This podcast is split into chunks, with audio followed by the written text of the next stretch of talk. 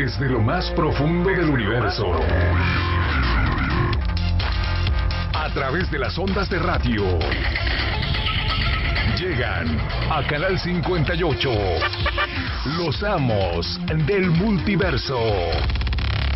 Los amos del multiverso.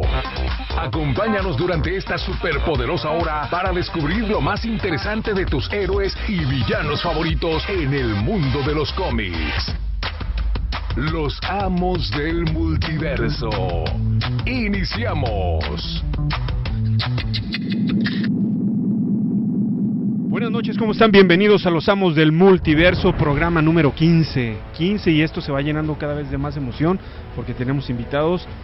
Regresa Fabián después de eh, andar por una travesía en el desierto allá contemplando la idea, el silencio. Como Jim Morrison. Como Jim Morrison, algo así, exactamente. Pero él, él con la barba grande, sí, larga, sin camisa y dos figuras a los lados. No haya sido en hongos acá. Pero bueno, ya estamos otra vez este, aquí, como todos los miércoles, por Canal 58, de 8 a 9 de la noche. Hoy vamos a hablar de cómics de terror o terror, o lo que nos dé más miedo, ¿no? Muy bien. Entonces, bueno, La aquí- renta, eh, la renta puede ser, exactamente. Aquí a mi lado izquierdo está, como siempre, De este lado está Josué, bu- buenas noches. al lado izquierdo de Josué está un invitado que se llama, Rafael, mucho gusto. ok, aquí a mi lado derecho está, Masaki, buenas noches. y a mi lado más derecho está, Fabián de Favotoys, buenas noches a todos. excelente. Bueno, pues vamos a iniciar, este, ya escucharon, está otra vez Fabián nuevamente, y ahorita Rafa aquí acompañándonos después de su travesía también por Nueva York junto con el tío Ricky y el tío Masaki. Así es. aquí Viene desempacado, las- emocionado, todavía trae la capa puesta. Y en los controles está Jorge, que hoy viene de Robin. Ah, Robin, entonces- pero Robin Zombie. de- Sí, viene Robin Zombie, exactamente. Viene Robin Zombie, así todavía está ahí con unos cráneos comiendo.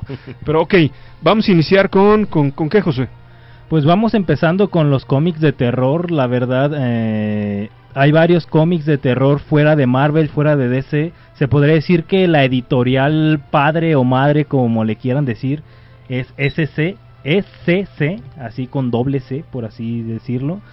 Eh, que tiene pues varias series o, o aunque sea llamar los títulos por ejemplo The, Bo- The Vault of Horror uh, The House of Terror también está por ahí que son como los más llamativos y son los que más marcaron el camino antes de que en los 50 de Comic Code o, o la Comic Authority pues prohibiera algunos cómics de terror ahí en los años 50 por mediados de los años 50 y pues bueno ya regresarían estos cómics o estos títulos pues ya con las mismas editoriales o en algunas editoriales diferentes alrededor de los 60 o, o de los 70 ya Marvel y DC pues le entrarían al quite pues en años más venideros y pues bueno, ahora sí que Marvel destaco las historias de los 70s, que es donde se atrevieron a mezclar a estos monstruos o a estos a estas criaturas ya en los títulos pues regulares o en los títulos famosos de los X-Men, de Silver Surfer, también hay por ahí historias con Frankenstein y con otros personajes. Werewolf by Night, ¿no? Sí, hay Este, Werewolf que, pues bueno,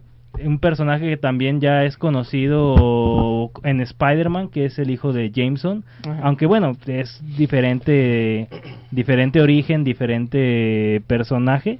Pero que bueno, viene siendo uno de los personajes que a lo mejor de esas épocas se quedaron. Y pues destaca junto con otro personaje de Drácula, Sí. que es Blade. Ahora sí que en los 70s Blade es de los personajes que más destacan de esta época del terror en los cómics. Sí, que fue de como que el, el renacer del terror, ¿no? Después de los 50 que fue una época muy grande, los 60 estuvo muy callado, fue más bien superhéroes y los 70 pues con todas esas películas inglesas de, de la productora Hammer, que recordemos a Christopher Lee como Drácula, este, todo esa- ese como renacer de, de los monstruos, eh, pues también pegó bastante en los en los 70 y pues no solo en Marvel, que también hubo eh, Man-Thing también en DC, este que estuvo el Swamp Thing, recordemos. Este, y bueno, también eh, no ha dejado de haber eh, terror. El, por ahí de los 80 recordemos Alan Moore con su Swamp Thing, que terminó en Vértigo, que Vértigo también ahí de los 90 nos trajo mucho terror. Y pues de ahí Image, ahí como que se han ido, se han ido como pasando la estafeta, ¿no? los Sí, le- independientes. Le, entró al quite por ahí ya en editoriales más conocidas DC con su sello de vértigo, Mm, ya sea con Swamp Thing y pues con un personaje que precisamente sale de Swamp Thing que es John John Constantine, Constantine. que pues bueno, lo han escrito demasiados escritores muy buenos. Jamie Delano también está por ahí. Garenis. Garenis, Garenis. Al- eh, Morrison también está por ahí, Alan- el mismo Alan Moore incluso. Ajá. Y pues bueno, la verdad, varios de estos personajes pues destacan por moverse dentro de pues historias a lo mejor ya conocidas, Mm, dígase hombres lobos, vampiros, a lo mejor un poco menos tomado el tema de los fantasmas o de los espíritus, sí. pero que bueno, son temas muy recurrentes que vemos en diferentes medios y pues en diferentes cómics también. Pues también el Sandman de Neil Gaiman, que también retoma muchos de los elementos de el Swamp Thing de, de Alan Moore. Recordemos pues los personajes de la Casa del Misterio y la casa, ¿qué era? House of Mystery, House of... um, ah, eran dos. Que era. Ca- um, Cain y Abel, precisamente. Y pues también los personajes ya insignia de terror, ¿no? Este, Etrigan, que de Jack Kirby. El poeta. Este, ¿qué más? Eh, pues varios personajes, ¿no? Este, incluso el Spectro, Ujú. el Phantom Stranger, todo eso como que se fue haciendo como que ese mundo que a la postre terminaron haciendo el Justice League Dark. Eh, para bien o para mal, pero bueno, son los personajes como místicos de la DC, ¿no? Sí, ahora sí que muchos personajes estos están relacionados con la magia o se les ha relacionado un poco más con la magia últimamente. Y pues bueno, DC se está haciendo a lo mejor un poco últimamente de estos títulos, más que nada por la versión animada de la, de la Justice League Dark que salió hace poco y por la, digámoslo por así decir, bueno, digámoslo, no sé, la, la fallida serie de Constantine que... que pues bueno, a lo mejor no le dieron la, la oportunidad, pero pues que la verdad al menos sí la merecía. Y pues un montón de títulos ya modernos, eh, tanto de Dark Horse como de IDW, como de Image, pues recordemos ya de lo mm, reciente, pues Walking Dead de Image, recordemos American Vampire de pues es Vértigo, este Lock and Key y bueno, hay ahorita para aventar para arriba títulos de terror y unos bastante buenos, ¿no? O sea, no Hasta Hellboy le entra un poquito. ¿no? Hellboy también le entra un poquito. sí. Entonces, eh, ya no se puede decir que ahora sí Marvel y DC tienen como que la hegemonía en el terror. Yo creo que se han quedado un poquito atrasados ya, ¿no? Este, las dos. Y sí, Image ha sido como que parteaguas de muchos títulos muy interesantes de, de horror, ¿no? Sí, sobre todo que estas editoriales que a lo mejor no son las principales o las más conocidas son las que se atreven a lo mejor a experimentar un poco más con, con este tipo de títulos. Marvel por ahí se atrevió antes del Comic Code en los 50 con Strange Tales. También, que es un título un poco más conocido en los tiempos modernos por ser pues el título donde aparecen demasiados personajes de la actualidad relacionados con el Doctor Strange. Sí. El mismo Doctor Strange aparece en esta en este título de Strange Tales. Clea también sale por ahí, Barón Mordo, el mismo Dormammu, que pues bueno, ahí a los que vi- a los que ven las películas pues les puede sonar un poco más conocido este Dormammu. Entonces, pues bueno, la verdad de Strange Tales y de algunos otros títulos de terror salieron también muy buenos escritores a, a títulos regulares de superhéroes. Por ahí yo destaco a Garner Fox, que empezó con títulos de terror y que después pasaría ya a escribir, bueno, a participar en muchos títulos de Batman. Y pues también este toda la, la gente que trabajaba para ese, como ya mencionabas, de los entre los cuales estaba Wally, Wally Wood, que él terminó en Marvel, fue uno de los de esos eh, personas que diseñó el traje rojo de de Daredevil, eh, bueno, también Al Feldstein, eh, Jack Davis, toda esa gente que terminó yéndose a Marvel, a DC, o incluso pues se quedaron en Mad, ¿no? Que Mad, pues bueno, era parte de, de ese, ¿no? Entonces, eh, pues hay mucho ahorita de, de qué comentar, no sé si quieran... Oye, también lo- lo- en México todas las revistas que se ah, sí, ¿no? cómo no. Este, Posesión diabólica, terror, Duda, Duda, este, Hermen- Hermelinda Linda, las Eh. películas del Santo Blue Demon, de Sí, ¿no? Sí, sí ha habido- El- el los- las de vampiros también, ¿no? sí.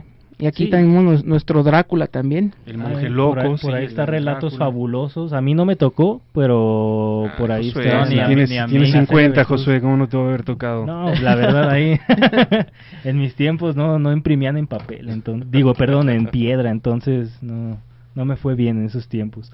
Pero bueno, igual a lo mejor destacar un poco más lo reciente con con Archie, que la verdad desde el 2013 pues la verdad han sacado demasiados títulos a partir de un título que se atrevió a sacar esta editorial de Archie Comics con Roberto Aguirre Sacasa que fue Afterlife with Archie.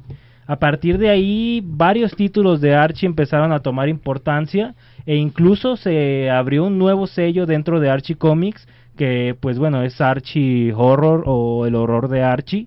Entonces pues bueno, ahí hay títulos con Jughead, con Sabrina Sí. y pues bueno, no, no han sido tan regulares estos títulos o no han sido como... No han salido por montones, pero pues la verdad son importantes. Más bien han sido como especiales, ¿no? Que ha sacado la misma Archie por, por estas fechas. Ya ves que Sí. por lo regular cuando son este la, lo de cómic gratis y cositas así. De Halloween. Desde Halloween pues sacan esas como esos one shots o especiales. Aprovechan la temporada, ¿no? Para sacar sus historias de terror. Así es. Fabián, ¿a ti qué onda? ¿Cuáles te gustan de terror? ¿Qué cómics? ¿O qué figuras o películas? Vampire se me Ah, hace muy bueno. Es más, Este, más reciente con sí, Snyder, me parece. Sí, historias, no? yo, Mm. bueno, he leído historias de Batman muy buenas de terror. De Ajá. hecho, a mí me gustó mucho, no sé, yo creo que obviamente la leyeron, la de Gótico, ¿no? Sí, con que Grant él era el dibujante este Claude Janson, ¿no? Me acuerdo, Janson me y- acuerdo y mucho Morrison. Ajá. y era una historia muy macabra, de veras, de hecho hasta te quedabas una historia muy oscura dentro de Batman. Muy adulta para ser un cómic, ¿no? Así es, demasiado. Y obviamente así lo Arkham, ¿no? Que pues fue creo que de los primeros novelas gráficas de terror psicológico que llegué a leer. Sí, digamos lo que relacionado con Batman, yo creo que si hablas de historias de terror, pues no tienes que dejar fuera a Arkham. Entonces, pues la verdad, varios de sus villanos se prestan para lo mismo. Entonces, pues la verdad hay varios cómics por ahí importantes de Batman en, en el terror. Bueno, vamos a hacer- Masaki en la transmisión en Facebook está mostrando algunos. Vamos a hacer un pequeño espacio para... Empezar a la hora musical. Sí. Ya, que saquen las baterías y todo, porque vienen los cómics, compa cómics. Exactamente. ya, semana Ay, tras ay, ay, semana. no lo puedo creer. semana tras semana, pues la verdad aquí estamos afinando ya garganta y con los agudos, los graves y pues todo lo que todo lo que tenga que ver con la música y compa cómics. Pues bueno, esta semana salieron varias cosas ya más en formato de TP o de hardcover. En DC salió con Superman la saga de la unidad de Tierra Fantasma, creo que es el primer arco de, de Bendis, los, el los primeros cinco o seis números por ahí. Ay, Bendis. Eh, ya DC aquí en México, pues con Smash ya mostrando que pues no les interesa mucho sacar grapas. Entonces, pues bueno, este es el primer TP y pues qué mejor que inaugurarlo con Brian Michael Bendis. De Batman también un TP, el Días Fríos, que son los números por ahí de los 50 de Tom King. Injustice, el volumen 4, el Injustice 2 también está por ahí. El Nightfall, el Nightfall, perdón, eh, otra edición más ahí de Batman. Watchmen, otra edición de Watchmen, que la verdad pues siempre, ve- al parecer siempre le vende ahí a Televisa, a Vid y pues a quien lo saque. Cada vez más cara, ¿no? Cada vez más cara, cada Como vez la vida. más extra, cada vez que mejor edición, pero pues bueno, es la misma historia, los, los mismos 12 números. Y pues bueno, un, un semanal por ahí de He-Man y los Thundercats, el número 4 sale el día el día de ayer, me parece, salió por ahí con, con Pacomics. Y de Marvel, pues todavía hay grapas ahí, eh, un- otro semanal o un especial, el regreso de, de Deadpool, el Return of Living Deadpool, está ahí el número 4. Y pues bueno, otra vez otra edición conocida, pero ahora de Spider-Man, la última cacería de Craven. Que pues bueno, la verdad, en lo personal yo sí se la recomiendo, pero pues bueno, si no la consiguieron hace un año o hace dos años o hace tres, pues no sé, es la oportunidad perfecta. Y pues bueno, para todos los fans de, del arte de Alex Ross, salió un Marvel Poster Book, que la verdad está muy bonito, la verdad, y muy barato para buen de precio. Alex Ross. Sí, ¿no? Y también 249. el, el tamaño no es el mismo de los deluxe que ha sacado Televisa. Es como la versión grande. americana realmente así, igualito. Sí, es, es creo que hasta un poco más grande que el formato que ha sacado de, de este DC Black Label. Es un poco más grande, no más que sí es tapa, tapa blanda, pero la verdad sí es que vale la pena, demasiado. Sí, ahí con una portadita de Galactus, entonces pues la verdad vale mucho la pena. Está publicado bajo el subsello de Marvel Aventuras, entonces pues por ahí búsquenlo con Comics en Avenida Juárez, casi esquina con calle Colón, afuerita de la estación Plaza Universidad. Perfecto. Bueno, nos vamos a un corte comercial, ¿sí, Jorge? Y regresamos.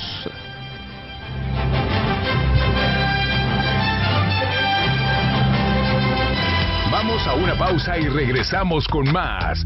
Los amos del multiverso. 36 13 27 27 y 36 13 30 88. PRD. El PRD está de regreso para seguir junto a la gente y mejorar tu vida como lo hemos hecho desde hace más de tres décadas.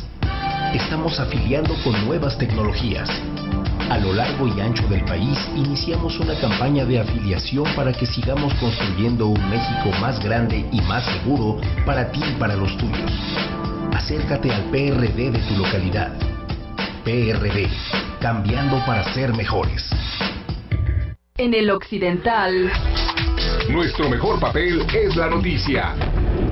evolución visual, ágil y práctica, El Occidental. fácil de leer, fácil de llevar. Somos el periódico de la nueva generación. OEM, Organización Editorial Mexicana, la compañía periodística más grande e importante de América Latina. Somos pasión. Somos la forma distinta de llegar hasta tus oídos. Somos Letras y Deportes. El mejor análisis matutino con entrevistas, comentarios, polémica y mucho más desde las canchas hasta tus oídos. Escúchanos de lunes a viernes en punto de las 7 de la mañana por el 580 de amplitud modulada. Canal 58, la primera del cuadrante. La noche es más oscura justo antes del amanecer. Los amos del multiverso. Continuamos.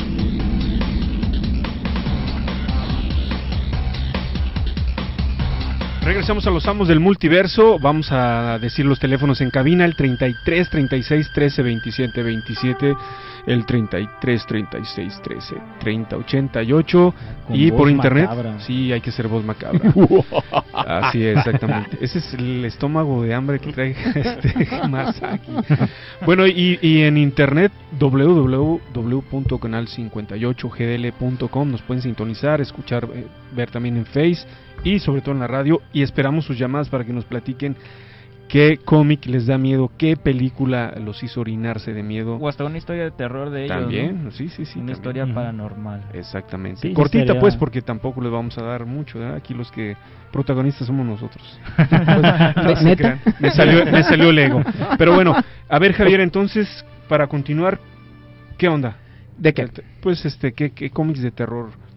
Bueno, si nos vamos como que a lo clasiquísimo, digo, a mí me gusta y creo que estaría bien mencionar un poquito de terror en literatura, que siempre es como que eh, de donde procede, ¿no? De ya de los cómics, sí es eh, em, como que un género, pero sí es eh, algo derivativo de lo que viene y bueno, eh, recordar casi siempre pues como el inicio, se podría decir, Mary Shelley, la creadora, escritora de Frankenstein, pues se puede decir que de ahí De comenzó, pues terror. se puede decir ciencia ficción, terror, eh, porque bueno, ya existían así como que historias de fantasmas, pero ya como que fue darle este... Como una marca, como una- algo más reconocido. ¿no? algo más reconocido, ¿no? personalidad. y pues de ahí ya lo que sigue, pues los, los pilares del terror moderno, muchos dirán pues eh, Lovecraft, obviamente, este Edgar Allan Poe y bueno, escritores de donde se basaron mucho, pues precisamente Poe eh, y bueno, Lovecraft también Arthur Machen, eh, Lord Unsan y todos esos como finales del siglo eh, XIX, por ahí del principio del siglo XX, fueron los que nos dieron como que el terror actual que ahorita se ha eh, hecho y refrito miles de veces. Fueron ¿no? los que prepararon a los nuevos escritores de terror, realmente, ¿no? y muchos eh, está muy relacionado, ¿no? El- el- lo que le llamaban el pulp, que eran como que esas historias de terror de, de revistas, pues se puede decir baratas, ¿no? Por eso es pulp, ¿no? Era, era papel muy barato. Terminaron trabajando en cómics, ¿no? Este, recordemos eh, Julius Schwartz, precisamente el editor ese clásico de DC que nos trajo todos los personajes de la era plateada. Él trabajó este precisamente con todos esos escritores que pues eh, Lovecraft, eh, em, ¿cómo se llama? Robert Bloch, todos esos escritores fue como que era como que un círculo muy cerrado, ¿no? O sea, la literatura que ahorita ya es así como oficial, pues que ya está bien vista, pues sí, empezó igual que los cómics, ¿no? De, un, de una manera, pues se puede decir, pues ma- muy popular, muy accesible, ¿no? Y pues bueno, a mí me gusta mucho. Sí se ha adaptado mucho, mucho, mucho, este, eh, Lovecraft, se ha adaptado muchísimo. Edgar Allan Poe también se ha adaptado muchísimo a cómic. Y pues ahí tienen la opción, ¿no? Pueden leer tanto el original como la adaptación. Y aparte de adaptaciones, pues también hay cientos de historias que tienen como que ya ese sentido Lovecraftiano, ¿no? Digo, Hellboy es una de ellas, este Batman, ese que tienes ahí de ¿qué? La sombra, ¿la qué? La tragedia que llegó a Ciudad Gótica. Hasta el nombre es Sí, eh, por Mike Mignola. tomado de, de, de eso, de, de historias de Lovecraft. Y bueno, eh, Alan Moore también, el Neonomicon que acaba de publicar Panini. Lo último que está escribiendo Alan Moore tiene mucho que ver con todo eso, ¿no? Providence, las tres partes, que no sé cuándo salga la tercera. Sí, es como que, como que todo va muy ligado, ¿no? Los cómics eh, siempre han ido muy, muy de la mano del, del horror, eh, pues de la literatura Es que el cómic ¿no? se presta, es un medio ideal para, para dibujar, escribir de terror, realmente. Para explorar más que, que una película, ¿no? Por eso Ujú. muchos hasta directores también de cine que son de horror se han ido a cómic para mostrar historias, ¿no? De ellos. Y Lo- puedes ser más intenso en el cómic de pronto, Así ¿no? es, más te- gráfico te, te da, te, da, te da esa libertad, pues que a lo mejor el cine no te tiene un poquito encadenado a eso, ¿no? De llegar como a masas, pero tener que perder un poco esa como la identidad del mismo género, ¿no? Claro. Bueno, las publicaciones mexicanas que durante mucho tiempo han salido, ahorita no recuerdo cuál sea, pero eh, hace 10, 15 años había muchísimas de, de terror, cuentos chiquitos, cuentos grandotes, este y sí estaban muy buenas, ¿no? Realmente muy coleccionables también ahora.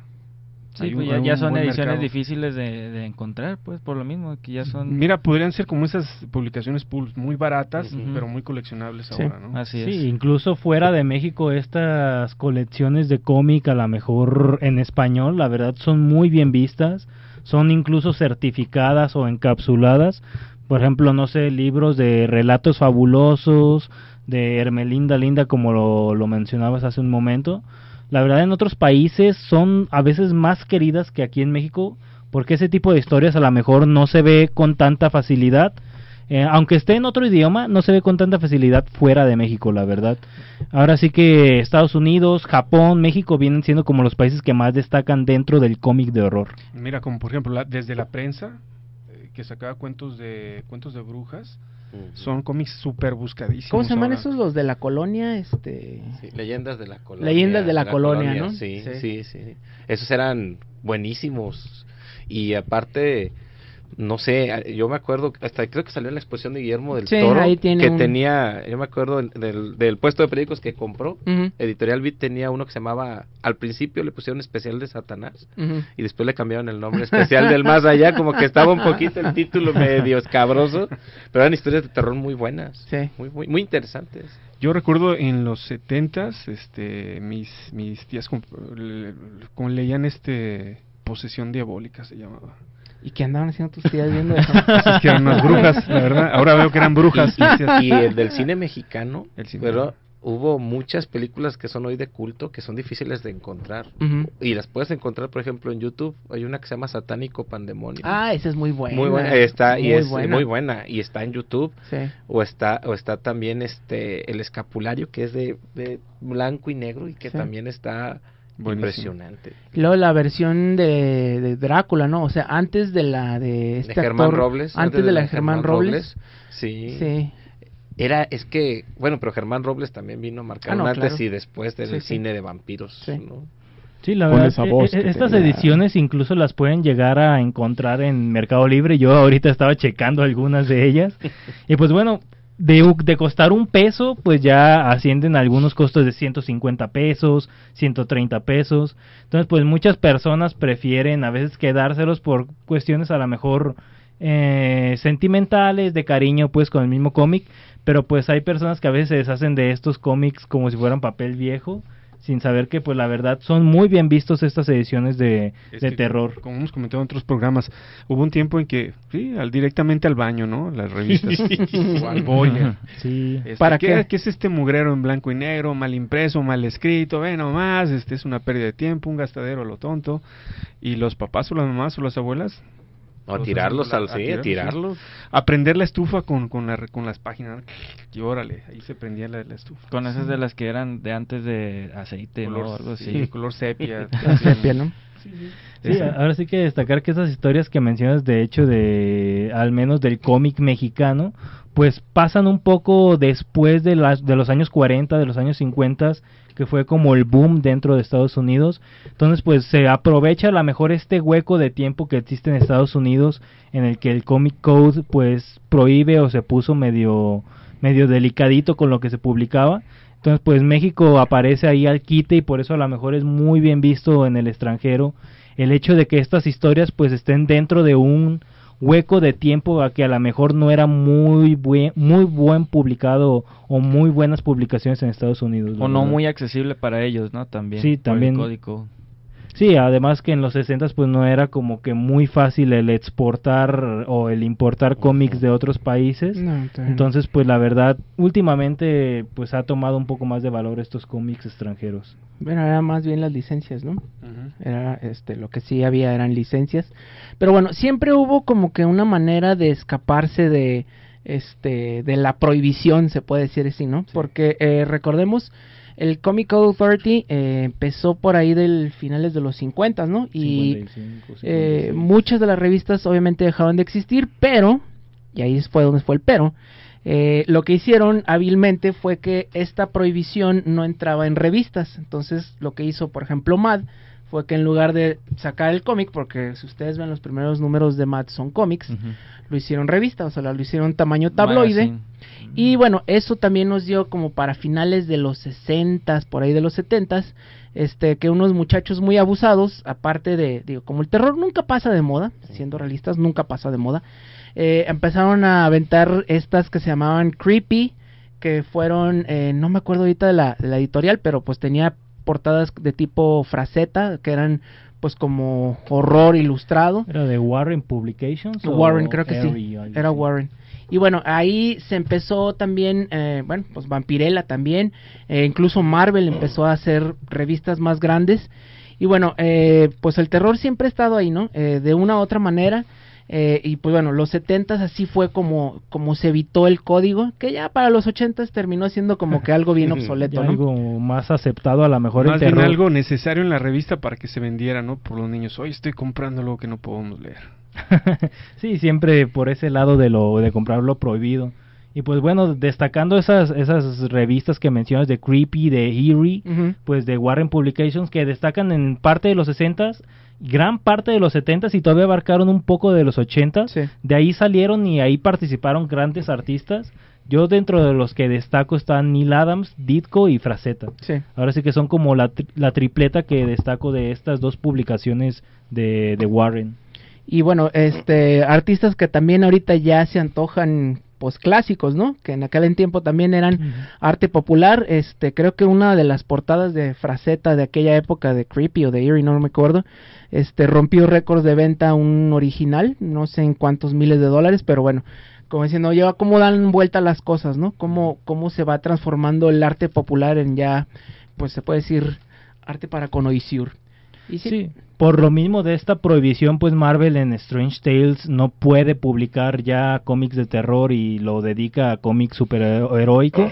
Pero bueno, ya en los 70 gracias a Creepy y a Eerie, como mencionas, ya Marvel se atreve como que a darle un poco más de foco a algunos personajes. Por ahí Drácula fue uno de los runs más grandes de los 70s. Tomb of Drácula fue uno de los números o al menos de los títulos que más números sacaron dentro de Marvel, estuvo con Mark Wolfman y Jim Collan. Ujú. Ahora sí que artistas conocidos que estaban en el título. También escribieron por ahí Jerry Conway, Archie Goodwin, Garner Fox, que pues bueno, escribieron cosas de Drácula, pero en menor medida, porque pues la verdad, Mark Wolfman se llevó pues la verdad ahí demasiado los créditos.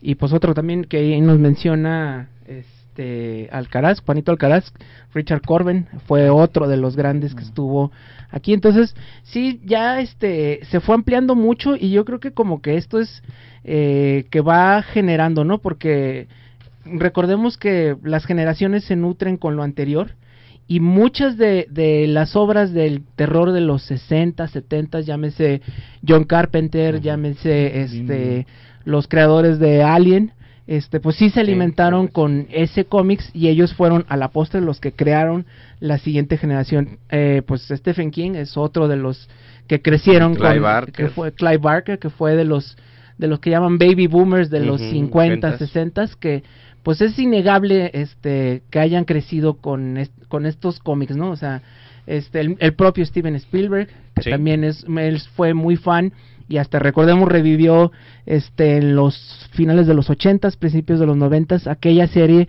de HBO de Tales from the Crypt o Cuentos de de Ultratumba, muy buenos, muy muy buenos. Ahí sí todo el mundo quería participar Y- y sí, pues eran adaptaciones de cómics, ¿no? Y la dimensión desconocida también, Otro. digo, como que fueron una serie que de ahí también me imagino que muchas historias se adaptaron después a las historietas, ¿no? Muy bien, vamos a un corte comercial y regresamos. Javier. Los teléfonos en cabina 33 36 13 27 27, 33 36 13 30 88, www.canal58gdl.com y bueno, también en Facebook el live en Los Amos del Multiverso. Vámonos, ya regresamos. No, es que-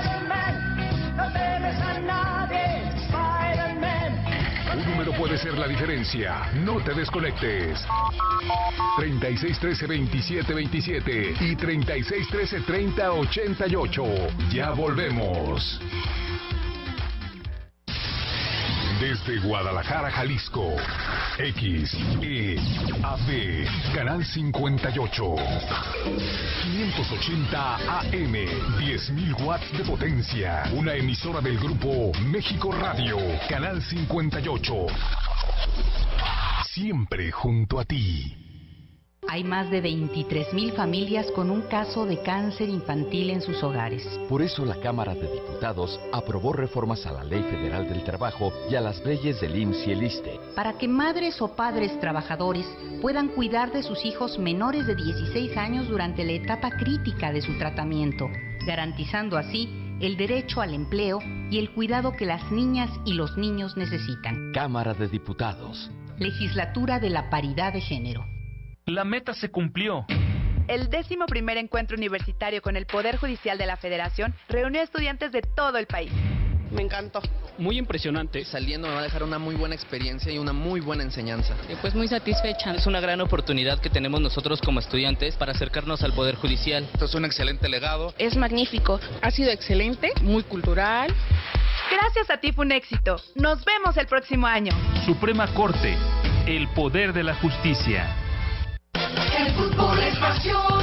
El fútbol continúa en Canal 58. No te pierdas este sábado 26 de octubre, a partir de las 3.15 de la tarde. El encuentro entre Pericos del Nacional contra Acatlán. En vivo desde el Estadio del Parque de la Solidaridad. Asiste y apoya al Nacional en busca del triunfo. Y escucha la transmisión por Canal 58. Presente en la tercera división profesional. Un gran poder conlleva una gran responsabilidad. Los amos del multiverso. Ya estamos de regreso. Regresamos a los amos del multiverso y bueno, a ver, les voy a hacer una pregunta, este, ¿dónde creen que pueden encontrar cómics vintage este para comprar? En tu casa. No, en mi casa no. En la casa de Javier. No, no, no. En la no. biblioteca de Juan Alcaraz. eh. Ay, no, ahí yo creo que sí, pues, pero no creo que los venda. No, no, Bueno, creo yo que los venda. las- Ah, para, para comprar. para comprar. Para comprar. Para comprar. Ok. Ah, pues quién será, con Pescador. Exactamente, en Fisher Comics de León, Guanajuato. Y bueno, y por internet también le pueden pedir cómics de terror, se los va a enviar. De hecho, ahorita tiene un lote fantástico ahí de, de cómics de terror. Déjenles para subastas, ¿no? Creo. Para subastas y Sí, para vender. Realmente Ahora sí que de es, ese SOS ahí tiene algunos, la verdad, muy buenos, del mismo santo que pues vale la pena relacionarlo con el terror. Sí. No puede ser a lo mejor un terror muy pesado, pues, pero la verdad es eh, se basa en algunas cosas de terror y pues deriva en algunas películas de terror. Claro, pero mira, publicaciones como Rufus, Vampus, este, Vampirella, por supuesto, y está Creepy. Creepy, los de Airy también, ahí los pueden encontrar como Scorpion también. Scorpion. Entonces, basta que se metan a su face en Es como terror Fisher más. Comics. Como terror camp, ¿no? Exactamente, El y de ahí le digan, Juan, por favor, mándame esto, eh, buenos precios, buena calidad y sobre todo revistas muy bien cuidadas. Sí, exacto. Para los años que tienen. Son la verdad de revistas de décadas pasadas que la verdad vale la pena porque además pues Juan se preocupa muy bien por el envío, va bien encartonado, va bien empacado y pues la verdad, ahora sí que aunque en paquetería les den patadas a esas cajas, la verdad no les No va a pasa pasar nada. nada al cómic. Entonces, ahora en octubre, si quieren cómics vintage de terror, vayan con Juan Pescador Vilchis a Fisher Comics, ¿Tiene que está en, sí, ¿Dónde tiene está? ¿Dónde tienda está? física en León, Guanajuato. Su dirección es Manuel Doblado 303, casi esquina con Díaz Mirón. Mirón. Pues ahí echarse la vuelta. 60, 70, hasta del 1890 por ahí tiene cosas, paquines y de terror, para que este mes se surtan, sueñen y respiren terror. En inglés, en español, inglés, incluso cómic europeo por ahí que pues bueno, ya los que tienen ahí más más varito, pues ahí háganse de sus ediciones europeas también. Todo ya viene el aguinaldo, así que... Ahí se lo pueden Sí, gastar. exacto, exacto. Ya saben entonces, León, Guanajuato, con Juan Pescador, Fisher Comics, dirección Manuel Doblado 303, casi esquina Díaz Mirón, en León, Guanajuato. Un saludo para él y caigan a comprar cosas. Cómics, cómics. Ok, ¿con qué seguimos, Javier? Están hablando ahorita tú y, y- y Fabo de algunas películas bien interesantes que se hicieron en México. de terror de pues en 60, 70, recordemos esa época, pues no sé, como que va y viene, ¿no? O sea, ya vimos que en los 50 hubo son mucho terror y luego hubo como que un descansito por ahí por los 60, ya para finales de los 70 estábamos listos para para el terror y eh, bueno, sí hubo mucho buen terror, bueno, se puede decir terror, horror, ahí que si ese la Wikipedia. bastante impactante, ¿no? Ajá, la diferencia. Este, a mí no recuerdo el nombre del director, ahí sí. Carlos Enrique Taboada. Ah, ahí está. Carlos Está Enrique Taboada, que es también uno de los directores favoritos de, de Guillermo del Toro, ¿no? Digo, Así es. por hacer género, ¿no? hacer cine de género, ¿no? Y creo que se atrevió a explorar una forma diferente de ver el terror aquí en México, ¿no? O sea, La Noche de los Mil Gatos es algo, no es un terror sobrenatural, es un terror posiblemente real, exagerado, pero real. Ujú. Pues obviamente más negro que la noche. Yo creo que el que no se asustó con la viejita, la verdad, pues mis respetos. Ahora sí que... Ey, no Sí. le hagas nada al gato, por favor. No, no, no a Becker, a Sí, Becker, sí, sí, era- sí. era el nombre de Becker. Pero, Sí. pero, pero yo creo que, por ejemplo, películas como la que platicábamos de Satánico Pandemonium y Ujú. Alucarda, Ujú. o sea, si las ves ahorita todavía te siguen causando Terror. Pues cierto escosor, ¿no? escosor, sí, Ajá. por la temática de las Sí. mismas. Sí, pues, lo, lo- pues era la época muy de, de Jodorowsky, ¿no? Que fue el que empezó como con esa tendencia de hacer un cine que como que la gente no entendía muy bien, que pues no sé, le llaman cine verité, no sé si sea o no, pero bueno, era como que la idea, ¿no? De romper esos esquemas de el cine, pues de charros, de cantantes y digo, imagínate, en la década anterior todavía tenías este eh, charros contra gangsters y, y ya para los 60 tenías acá sat- satánico pandemonio. Imagínate este el choque cultural para la gente no o sea ya no es solo horror en la pantalla sino ver lo que te está pasando como Lo que sociedad. pasa que estos directores, imagínate de dónde habían, ahora sí, qué habían eh, estado leyendo, qué habían estado viendo que no tiene que ver nada con México. Entonces, de chiquitos seguramente se encontraron con, con todo lo de lo que hemos hablado y, y, y lo manifiestan en sus películas, ¿no? Aparte están har- hartos de, de los charros seguramente, Sí, ese tipo pues de es que cosas. ya ya estaba cansado Ocupa el- transgredir un poquito el, el cine y, las ideas y ahí lo, ahí lo demuestran, ¿no? No, y luego pues también gente que estuvo mucho tiempo en México, pero que eran de otros lados, como eh, ay que este se me fue el nombre de este del de el Ángel Exterminador Ah, de Luis Buñuel. de Luis Buñuel que Bueno. también tenía como que esos elementos Bueno, medio la, la primera película surrealista con, tin- con tintes de horror de él pudiera haber sido aquel perro andaluz, con esa Mm. mítica escena del, Del ojo. rastrillo cortándole el, el globo ocular de la de la, La ave y con el fondo la luna es o sea no no, o sea aún lo ves y es impresionante que fue algo que también eh, pues fue terminando ahí en los cómics, ¿no? Recordemos Sí. esa portada mítica ya de que este le están abriendo el ojo a, a una mujer y se le están a punto de cortar. así es que eso Así fue lo que llevaron al Congreso precisamente para decir los males de, de los cómics, ¿no? sí Y bueno, como decían, este de seguro ninguno de esos políticos americanos vio el can el perro andaluz, ¿no? Sí, Porque aquel perro andaluz No hubieran sí, entendido no, la no, referencia. no lo hubieran entendido nunca nunca Pero sí, o sea, este, digo, como, como cine mexicano sí se nutrió de, de esta gente que venía de fuera y que este tenía a la postre pues otra manera de ver las cosas, ¿no? Como cómo retrataban los horrores eh, que veían de otros lados o de la misma sociedad mexicana de esa forma, ¿no? Creo que es, eso es lo útil a final de cuentas del horror, ¿no? Te te representa mucho como sociedad, te dice cómo estás y te dice qué es lo que te hace falta. Recordemos eh, a Romero Sí. en sus cintas de zombies que siempre decían algo de la época en la que se hablaba, ¿no? que era una crítica a la sociedad americana de ese entonces, ¿no? Que el consumo, sobre todo consumistas, ¿no? Y pues de ahí creo que las primeras, la noche, o sea, la noche de los muertos vivientes y la del amanecer de los muertos son las mejores, ¿no? Sí, eh, que eran precisamente 60s y 70s. La primera, pues obviamente hablaba pues un poquito del racismo. Recordemos el, el personaje principal pues es una persona de color. Y pues la de los 70s pues es el consumo, ¿no? Sí, el claro. consumo desmedido, este, cómo comprábamos como zombies en, en los malls, ¿no? O sea, en los, en los centros comerciales. De hecho, los zombies vinieron a suplantar a los vampiros, ¿no? Porque ya ahora sí todos son zombies. Todos son zombies. Abuso, uso, pero Ajá. creo que tenemos una llamada. Adelante con la llamada. Sí, ¿quién, quién habla? Bueno, bueno. Hola, buenas noches. Ah, ya sé quién es. Sí, Sí. ¿Quién es? Eh, ay, se me Carlos olvidó. Arriola. A ese, Mel Charles. Buenas noches. La semana pasada no hablaste, ¿eh? Perdón, pero ya que iba a hablar vi que eh, llamaron más personas y ya no alcancé. Y a veces saturan las líneas, a veces. Está bien, está bien. que- que cada Oye, vez más Carlos, a ver, y y-. Sí, no, que, pero qué bueno que hablas, este, que retomas eh, tu costumbre de hablarnos. ¿Qué, qué películas o, o cómics de terror recuerdas? Mira, no sé si sea muy de terror, pero que sí me impactó un cómic que se llama, si mal no recuerdo, Severet. Ah, salió hace poquito, ¿no? De Snyder es, creo. Pues ese donde al muchacho lo anda persiguiendo un viejo medio con dientes medio raros. Medio vampiro. Exactamente. Exactamente. Sí, Me está muy bueno ese cómic. Sí. Sí, de hecho aquí, aquí en México lo publicó Camite hace Exactamente. poco, entonces sí, destacarlo, e- este título también de Snyder. Y también recuerdo, bueno, no no tan de terror, pero que sí utiliza un ser sobrenatural, el de Moonshine o algo así. Ah, muy bueno de, de Azarelo. Azarelo y Rizo. Sí, ahorita Sí, me, me, me acuerdo de eso. Sí, ahorita que están mencionando las películas, en lugar de ir a Mercado Libre, en una chance que anden por ahí por el centro, dense una vuelta por las tiendas de videos.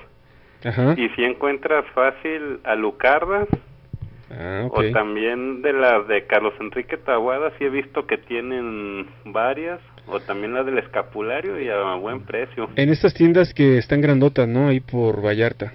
Sí, una que está al lado de una tienda y otra más escondidilla que está al lado del Museo de la Tortura. Ah, sí, enfrente, ¿no? Del Museo de la Exactamente, Tortura. ahí sí te digo, las encuentras y a buen precio. Ah, pues ahí está la... Gracias por el tip. Sí, sí, sí. Sí, ahí pa- para estos tiempos yo creo que han de estar en boga esas ventas, entonces pues la verdad vale la pena echarse la vuelta antes de que se acaben, yo creo. Sí. Y, y no sé si se acuerdan, bueno, no me tocó mucho verla, las series estas de escalofríos y las de Le temes a la oscuridad. Mm, sí. Pero esas eran como que más lightesonas, ¿no? Sí, pues hasta Sí. las Sí. pasaban Más en- diseñadas en- para niños. Ajá, en, Fo- en Fox Junior cuando ah, existía ese canal Sí, hace sí. años. Sí, aquí, aquí en México creo que la llegaron a pasar también en Canal 5, Sí, entonces pues no. la verdad no son series de terror like por así decirlo y pues que no necesitaban a lo mejor una censura como algunas películas de las que ya Ujú. hablábamos o algunos cómics de los que ya hablábamos Pero son muy buenas para que los niños se aficionen Sí. al terror. fíjate. Que vayan Es un- sí, De- es un buen parten, inicio. Es un buen inicio. A mí me parece, me parecen unas historias muy, muy entretenidas. lo- Yo pensé que lo decir, a se las ponía a mis No, hijos. entendí. Mande, mande, Carlos. Ah, no, digo que ahorita es con lo que quería participar. No, pues mm, excelente, muchas gracias. A- Ahora sí que dentro del cómic pues ya hablaste de dos muy importantes que pues la verdad vale la pena a lo mejor en algún momento hablar de ellos y pues bueno, gracias Carlos por, por la llamada. No, a ustedes. Hasta luego. Un abrazo, gracias. Un abrazo, gracias. Gracias. Bueno, andamos bien de tiempo ahí antes de la siguiente pausa. Sí, un cachito por ahí. Entonces, ¿qué? Pues ahora sí Pues- que vamos a comprar las películas. Vamos de una vez ahorita. No, y además de películas, pues hay figuras también. Tenemos figuras Sí. aquí en, en la cabina. Pero ahorita regresando al corte vamos a hacer bien el anuncio con lo de Toys. Como debe ser. Rafa, ¿tú quieres agregar algo? Querías, te veo con ganas de decir. No, no, no, pues nomás este, mencionar que ahí este, Camite ahorita está publicando muchos títulos este, de terror. Eh, pues el que se me viene a la mente así así de rápido pues es The Walking Dead que es el que es el que más longevo lleva en tanto en tomos ahorita que ya está publicándolo en grapa. También uno muy bueno que es este de Rachel Rising de Terry Moore este también un cómic muy muy bueno el arte muy ¿Es de terror? muy bonito es de terror. Ah, es una chica que despierta así enterrada eh, cerca de un río este con marcas de estrangulación en, en el cuello y pues no sabe el por qué quedó ahí no este también publicó hace tiempo lo que fue 28 días después creo que Mm. también lo hicieron una una película Sí, son dos. este y eh, pues el, el que también recuerdo es Hellraiser que es el de acá el tipo acá Con con, clavos clavos en en la la cabeza. Pinhead. Pinhead, que también tuvo Los tuvo un cenobitas. auge muy muy importante pues en hace ¿Cómo no? En los Bueno, la 80. serie de los 80, ¿no? La serie de la películas es- primera La, es la primera es buenísima. buenísima. Buenísima, buenísima. y ya pues ahorita actualmente pues no sé qué tanto ha pasado con el personaje más que creo que una un intento de película ahí como de un cine B ya más independiente una como serie web este la verdad pues no que no alcanza lo que es el legado de tal cual de Hellraiser no No. este y pues ¿No te tocó a ti Witches de Snyder? Witches sí este los seis Que es de las que me han recomendado, de los cómics que me han recomendado y que no he Muy leído. pero, bueno, pues, ¿eh? Por ahí, Muy, por muy ahí bueno. luego le hacemos caso a esa recomendación. Perfecto, bueno, vamos a un corte comercial. Los amos del multiverso por Canal 58 en vivo todos los miércoles, ya saben, de 8 a 9. Teléfonos en cabina 33 36 13 27 27, 33 36 13 30 88. Ya regresamos. Lo lograste.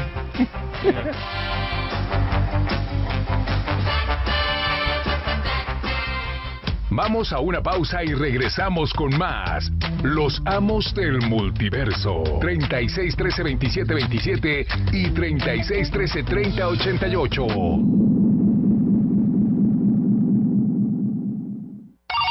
Hola, ¿cómo estás?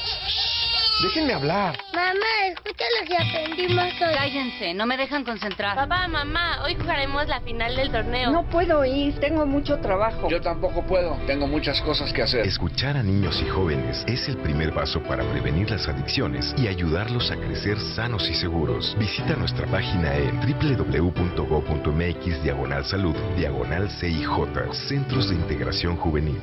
Gobierno de México. Escucha mi silencio. Escucha mi mirada. Escucha mi habitación. Escucha mis manos. Escucha mis horarios. Escucha todo lo que no te dicen con palabras. Si ves que algo ha cambiado, siéntate con ellos. Dialoga y demuéstrales que estás ahí para ayudarlos. Construyamos juntos un país de paz y sin adicciones. Juntos por la paz. Estrategia Nacional para la Prevención de las Adicciones. Gobierno de México. En Canal 58, este jueves y todos los jueves por la mañana de 11 a 12,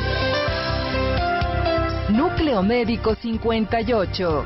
Conduce el doctor Emilio Delgadillo, médico general y estudios en terapéuticas alternativas, y los mejores especialistas de la salud, de la mente y el cuerpo.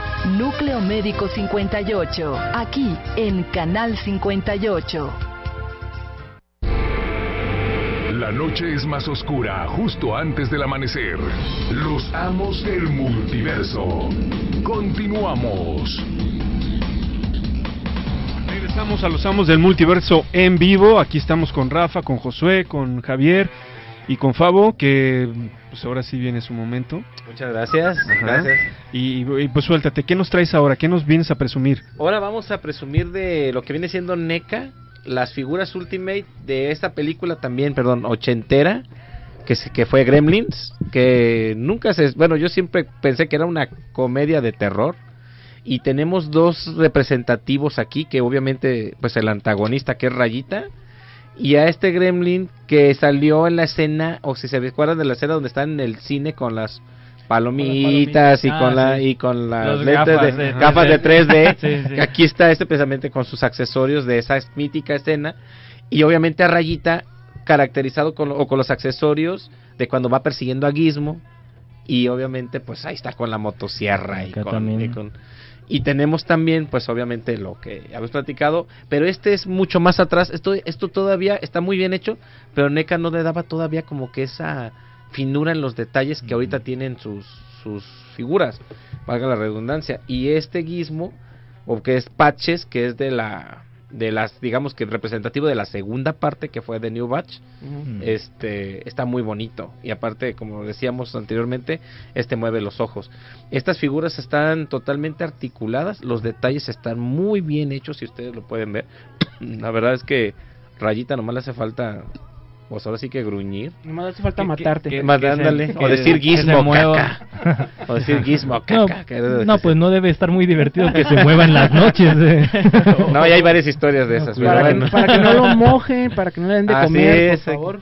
Así Sí, es. e- Es lo bueno que estas dos, estas dos figuras que veíamos en, en la transmisión de Facebook, pues la verdad tienen una caja muy bonita que la verdad para coleccionistas yo creo que ni lo van a querer sacar de la caja. algo que tiene NECA, a mí en lo personal, casi todas las figuras de colección tienen sus cajas muy, muy bonitas y muy coleccionables, pero a mí lo que me gusta de NECA es que parecen como si vieras, o sea, yo me acuerdo mucho cuando veía las, las, las periódicos y veía las portadas de las películas, y a mí me llamaban la atención desde ahí, y es algo que tiene NECA, desde ahí, y son las portadas originales de los ochentas. Pues la presentación y sobre todo, pues la verdad se preocupa por llegar a un público especializado y pues bueno, vale la pena ahí echarse una vuelta con Fabo. Tienes, ahora sí que por dónde nos, nos podemos ver ahí. Sí, claro, podemos este, vernos por Facebook en el local que está ahí en Zapopan Centro, en Plaza Tecnocentro, la calle Espino Suárez, el número es 40, local 41. Ahí nos podemos ver, ya ahora sí, ya, ya la próxima semana lo vamos a tener ya abierto totalmente porque tuvimos ahí un problema. Pero también nosotros por Facebook nos pueden contactar y hemos llevado figuras a, a donde a- pues nos ponemos de acuerdo con el cliente y los llevamos ahí. ¿no? Si pedimos una de que me la envíes a X estado, se puede. También se puede, hemos hecho envíos también. Sí, envíos ahora sí que a otros estados, pues bien protegidos, Así siempre es, y cuando así ahora es. sí que estas figuras de se, se merecen un cuidado especial. Y pues bueno, la verdad Fabián conoce lo que son estas figuras, como se ha dado cuenta, conoce de terror también, entonces pues Le qué mejor que qué mejor que ir con alguien que sí conoce lo que vende. Sí, ahí tenemos también figuras no solo de Gremlins, o sea, tenemos también figuras de otras de otras marcas. Ya vamos a empezar a manejar también esta sí un poquito sobre pedidos iShow y Mm. también Hot Toys. Ya. Este, también obviamente figuras de terror tenemos desde otras este franquicias como Viernes 13, este Pesadilla en la calle del infierno. De It, ¿no? Eh, Dijiste. de It, de It. La semana que entra vas a traer Vamos a traer algo. un It muy bonito, o sea, vamos a traer un Pennywise muy muy agradable. Muy terrorífico. El próximo año eh, eso. Oye, se nota que te gusta el terror. Vamos Ah, a tener sí un encanta. muy bonito. Muy bonito, sí. No, mira, a mí sabes qué es lo que me ha dado cuenta ahorita últimamente. No sé, eh, es muy curioso. Este Pennywise de las versiones actuales no les da miedo a los niños. Mm. Ajá. Pero ¿Y el curiosamente otro? el otro sí. Sí. El, el de Tim Curry lo ven y, y luego dicen, ¿y ese payaso qué? Pero este no, como que les agrada. Entonces es Bueno, es muy que curioso. a mí también el otro se me hace más Sí, de impactante. hecho todos estamos creo que de acuerdo que el otro por ser una versión más clásica de un payaso es lo que le da ese- esa sensación de tenebroso, de no sé qué De que te- miedo, de no miedo, sé. exacto. Oye, porque curiosamente hay muchos niños que los payasos no les laten, les dan miedo. Así ¿no? es. Y mu- mucha, conozco incluso algunos familiares que a partir de esa película de eso, pues no pueden ver payasos en la vida real. Entonces, pues la verdad, mar- marcó, marcó una, Una época, época. eh, esas películas, la verdad. Y hubo un payaso antes de ese que todavía me da, se me hace más escabroso. El de la película de Poltergeist. Ah, sí. O sea, el e- monito, ¿no? ese mono está todavía más Para mi juicio está más feo. Y, Sí. y yo no sé, se han, se han dormido las, las casas este, ¿En que, no sacarlo? fabric- que deberían sacar algo así. Funcionaría. Funcionaría. Ese tipo de payasos siempre llaman la atención. ¿Y tienes, eh, no sé, algo de, de Carpenter, alguna figura? Tenemos a Christine. Ah, Tenemos el, el vehículo a escala de Christine. ahí está. De y Carpenter prende y, de las Stephen luces King, y de ¿no? Stephen King así Ajá. es y prende las luces este está muy bonito es más la próxima semana prometo traerlo Ok. para que lo vean Este, Sí, ojalá que aquí se ponga acá todo demoníaco y Ahí, nos ahí. perdiga, ¿no? No se nos aparezca nada adelante. Sí, no, pero prometo ay, traer a Christine, prometo traer a ese Pennywise que está muy bonito y vamos a traer a lo mejor. El próximo año nos llegan las réplicas este escala 1-1 de Chucky, que también produce NECA. Pero de la novia de Chucky van a llegar Chucky y Tiffany. ¿Pero el Una Chucky original o del remake de, de ahorita? No, el original, no, el de remake no. Ah, del que- no, no, no, no, del que es vale- cosa, del que vale no, la no, pena. no, del que- del que vale la pena, de verdad. ok. Y, ¿dónde te contactamos, Fabián? fue en Facebook en Fabo Toy Shop. Ahí estamos a sus órdenes, por favor, cualquier cosa, algún mensajito, este, todos los días lo contestamos. De lujo, de lujo. Bueno, este gremio lo vamos a regalar en la semana, ¿no? Sí. Sí, eh, más adelante vamos a, a mencionar dinámicas. La verdad, hay muchas cosas que tenemos que regalar. Así Están las es. cosas de Nueva York que nos, que nos trajo Javier. Entonces, pues vale la pena ahí. Otra- y tenemos otra llamada. Otra llamada de terror. Sí, bueno, ¿quién habla? Sí, buenas noches, Alberto Bernal. ¿Qué tal, Alberto? ¿Cómo te va? Bien, bien, muchas gracias. Ya alistando los trajes, Alberto. Sí, claro, cuando me digan estamos listos. Perfecto. Pues, ¿Qué te parece si el próximo miércoles te das una vueltita bien caracterizado por acá? Sí, ¿qué les gustaría? Eh, Algo de tener? terror. Algo de terror, acá piden los niños. Ahora sí que la especialidad que tengas, lo que caiga es bueno. Es que es 31. El Sí, siguiente pues, programa va a caer en día. 31. Mero 31. Mero la mera 31. mata, el mero día. Entonces también lo vamos a dedicar a hablar de terror. Vamos a Fa- Fabo Toys va a traer este buenos este figuras. Figuras ¿Y qué te parece si te vienes con nosotros también para que aquí sacarte fotos y venimos a pedir. Halloween aquí al centro? Puras Ah, películas. claro que sí. Vientos, Es- vientos. Eso sí está de terror. Eh, ¿qué- qué- ¿Algún cómic o una película de terror que hayas leído que te haya impactado? Mm, soy muy fan de Viernes 13. Ah, Ah, bueno, ahí, ahí es uno de los clásicos, pues, que también vemos en películas, pero pues, sí, la verdad es de mis favoritos también, entonces, pues, ahí coincidimos. ¿Te has, ¿Se han puesto algún disfraz o cosplay de alguna serie de terror o algún personaje? De serie de terror, eh, de Resident Evil, de los tenemos un, un grupal de los elementos de Umbrella. Ándale. Ah, ok. La corporación. Y de y terror, pues tenemos a Jason, a Freddy, a Leatherface. Ah, y Leatherface. otros Ah, dos. a traer un Leatherface. Ay, ay, ay. Oye, pues Ya ahorita, ahorita este eh, nos ponemos de acuerdo para que si les late nos visiten la próxima semana aprovechando la fecha y aquí hagamos un mini festival de, de estaría terror bien. de los amos del multiverso. Claro que sí, Y como terminando el programa nos cruzamos la calzada para que sepan lo No, que es ahí el terror. Ah, sí, sí. Ahí, ahí con, con disfraz o, o sin disfraz, de todos modos hay terror, ¿eh? No, allá sacan sustos sin disfraz de aquel lado. Eh. No, un saludo a todos los que nos escuchan. Saludos. Ok, este, muchas gracias por hablar y este, ¿nos dejas tu número otra vez, por favor? Sí, ¿lo dejo en cabina o se Sí, por favor, directamente aquí con? Jorge y este, para ponernos de acuerdo. Claro que sí, no les quito tiempo porque ya tienen programa enseguida. Exactamente, perfecto. muchas Exactamente. gracias. Un Saludos, abrazo. saludos. Gracias, buenas noches, saludos. Buenas noches. Jorge, ¿cuánto tiempo nos queda? Dos, Dos minutos. minutos. Muy Re- bien. Recordar ahora sí que hablando de disfraces, de caracterizaciones, que pues en menos de dos semanas va a estar la Geek Fest. Los amos del multiverso vamos a estar por ahí. Es una edición especial del horror, del terror. Entonces, pues para que vayan pensando, sábado y domingo eh, de noviembre, vamos a estar por ahí el 2 y el 3 de noviembre. Ahora sí que para que se den una vuelta, la noche del sábado va a haber una fiesta ahí de disfraces que va a estar muy buena. Entonces va a ser en el Café Larva o Sala Benito, ahí en el centro, en la Avenida Juárez. La verdad no recuerdo muy bien con cuáles cruces, me parece que es Ocampo. Pero pues bueno, es muy identificable este, este café. Y pues bueno, ahí va a estar la edición de, de terror de la Geek Fest para que se vayan dando una vuelta en esas fechas. Muy bien. Rafa, ¿algo quieres comentar? No, pues este, que aprovechen estas fechas para revivir los clásicos de terror, que lean cuentos de terror, que, que le- se quiten ese miedo que tienen arraigado desde, desde niños.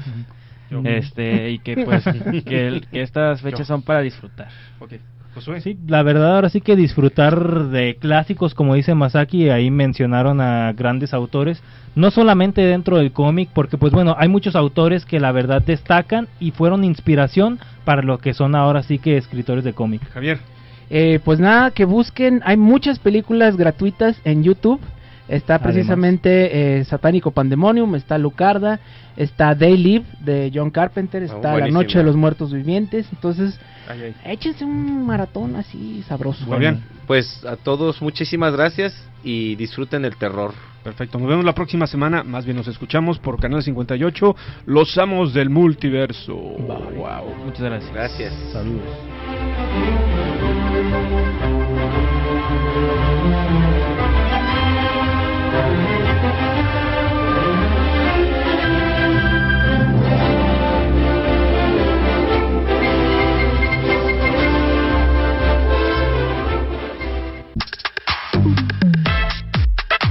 La sesión de hoy ha terminado.